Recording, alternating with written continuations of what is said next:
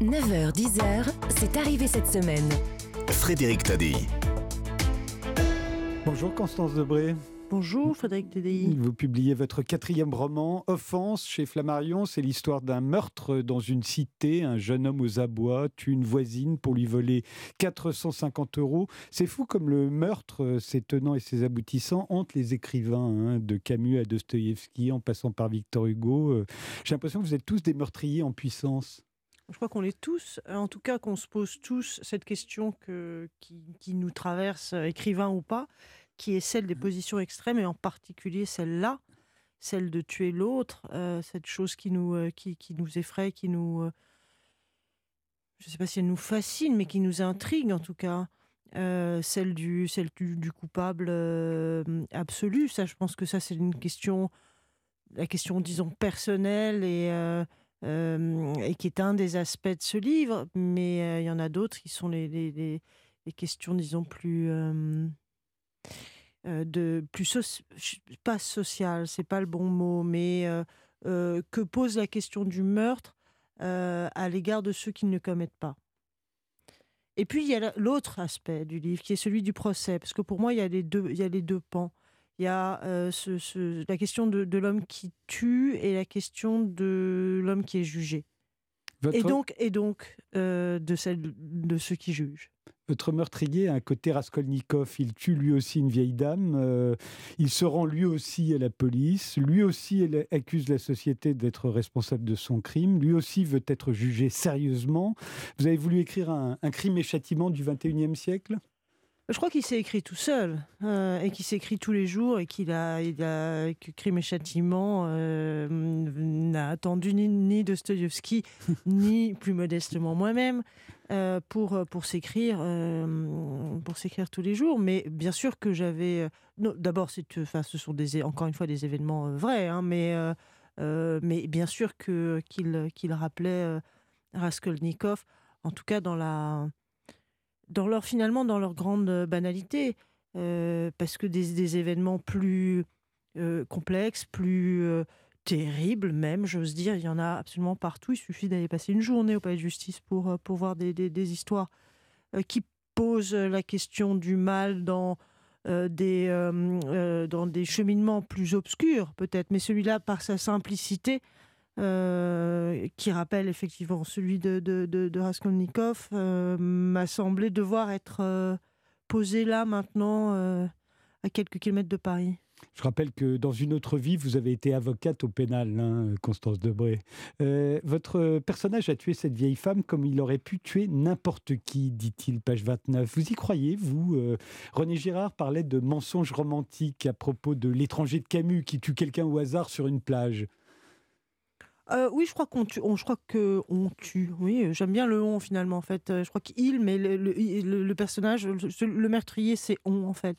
Et oui, je crois qu'on tue n'importe qui. parce qu'à un moment, on tue celui qui est sous la main. Mais c'est pas. alors, il y a le cas des assassinats. bon, mais généralement, de, de ce que j'ai compris de cette chose, à travers les livres, d'abord, ensuite à travers effectivement mon mes aventures au barreau. Euh, voilà, juste à un moment, c'est toute la vie qui remonte et, on tue qui on a sous la main. En même temps, lui, il tue cette vieille dame parce qu'il la vole en allant faire ses courses et qu'elle le menace euh, de le dénoncer. Il la tue pour lui voler 450 euros qu'il doit à un dealer, un dealer qui menace de s'en prendre à sa mère ou à son petit frère. Ça n'excuse pas son geste, mais ça l'explique. Ben, oui, alors pour revenir sur les détails, il, vole parce que ça, ça, ça, qu'il la vole ou qu'il ait besoin d'argent et qu'il ait besoin de la voler, jusque-là, on peut peu, euh, il n'y a pas tellement de surprise. Justement, ce qui est intéressant, si j'ose dire, c'est le moment où il la tue. On n'est jamais, voilà, c'est autre chose qui se joue. Oui, on n'est pas euh, obligé, vous, alliez le dire. Euh, j'allais dire ça, ça s'empêche un homme. voilà, voilà, merci. J'adore cette phrase de Camus. Mais euh, non, il y, a un décrochage. Et là, c'est plus du tout la question des 450 euros. Je crois que ça n'a absolument rien, plus rien à voir avec la situation de départ, des, des, des causes, disons, superficielles qui l'amènent là. Ce sont, c'est un trop plein ou un trop grand vide, j'en sais rien, de toute son existence qui, qui fait qu'à un moment quelqu'un doit apprendre, enfin euh, l'autre ou lui-même, mais euh, c'est de l'ordre de la, de l'ordre de la chute, c'est se jeter dans l'abîme. Alors, bien sûr, il y a, quelqu'un en face. Hein. Je suis pas du tout en train de, d'oublier cette vieille dame dans l'affaire ni d'excuser son geste. Mais je crois que dans ce, dans ce, type de geste, oui, il y a un, désespoir. Votre meurtrier explique qu'on vit dans un monde vertical, un peu comme les cercles de Dante, chaque monde ne communiquant qu'avec les mondes qui lui sont immédiatement en contact. Vous le pensez aussi, vous?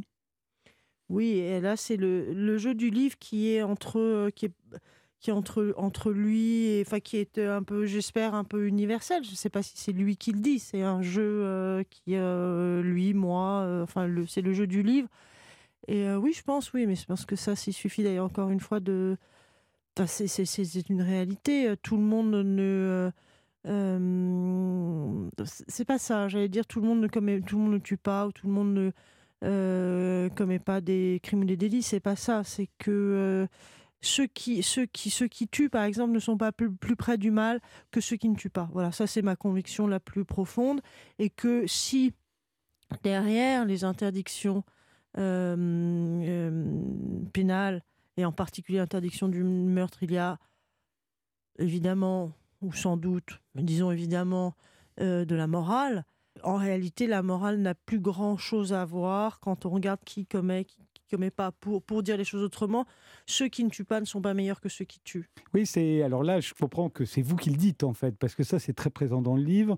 Euh, le monde d'en haut, euh, d'après lui, mais en fait d'après vous, j'ai l'impression se nourrit du monde d'en bas. Pire, le bien se nourrit du mal. La justice, la culture, la beauté, l'intelligence se nourrissent de tous les crimes, de toute la violence, de toutes les horreurs commises en bas. Selon ce raisonnement, il faudrait arrêter de faire le bien pour que le mal euh, cesse aussitôt d'exister.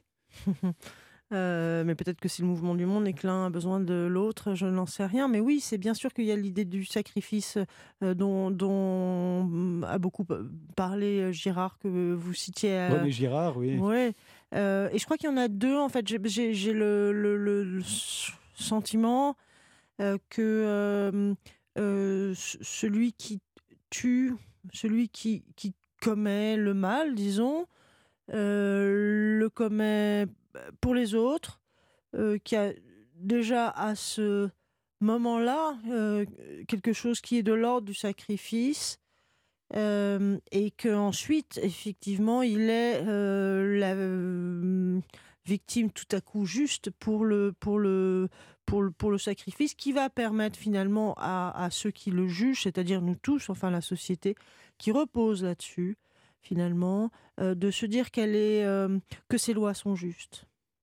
Mais c'est terrible euh, pour, j'allais dire, les honnêtes gens. Appelons-les les honnêtes gens, ceux, ceux qui ne commettent pas de larcin, qui ne commettent pas de vol, qui ne commettent pas de crime. C'est terrible pour eux de s'entendre accusés, au fond, d'être responsables des meurtres que commettent les autres. Oui, c'est le cas. Je pense qu'on est tous, quoi, on est, on est tous, on est responsables les uns des autres, en fait. Mais un, un niveau euh, qui est même pas politique, en fait, qui, qui relève de, de, notre condition humaine. Et je crois que chaque, euh, chaque, chaque acte d'autrui euh, nous concerne personnellement et, comme si on était responsable de, de, de, tout ce qui se commet sur Terre. Oui, peut-être un, ça ne relève pas de l'observation scientifique, qu'est-ce que je dis, mais j'en suis, j'en suis convaincu. Et c'est comme ça. C'est aussi ce qui nous lie les uns avec les autres. C'est euh, euh, et, le pendant ou l'autre versant de cette chose-là, c'est la possibilité de l'amour en fait aussi. C'est quand même euh, ou du langage pour dire parler autrement, ce qui fonde aussi la littérature d'ailleurs. Ça s'intitule Offense, c'est votre quatrième roman, Constance Debré. Il vient de paraître chez Flammarion. Merci d'être venu sur Europe 1. Merci. Europe 1.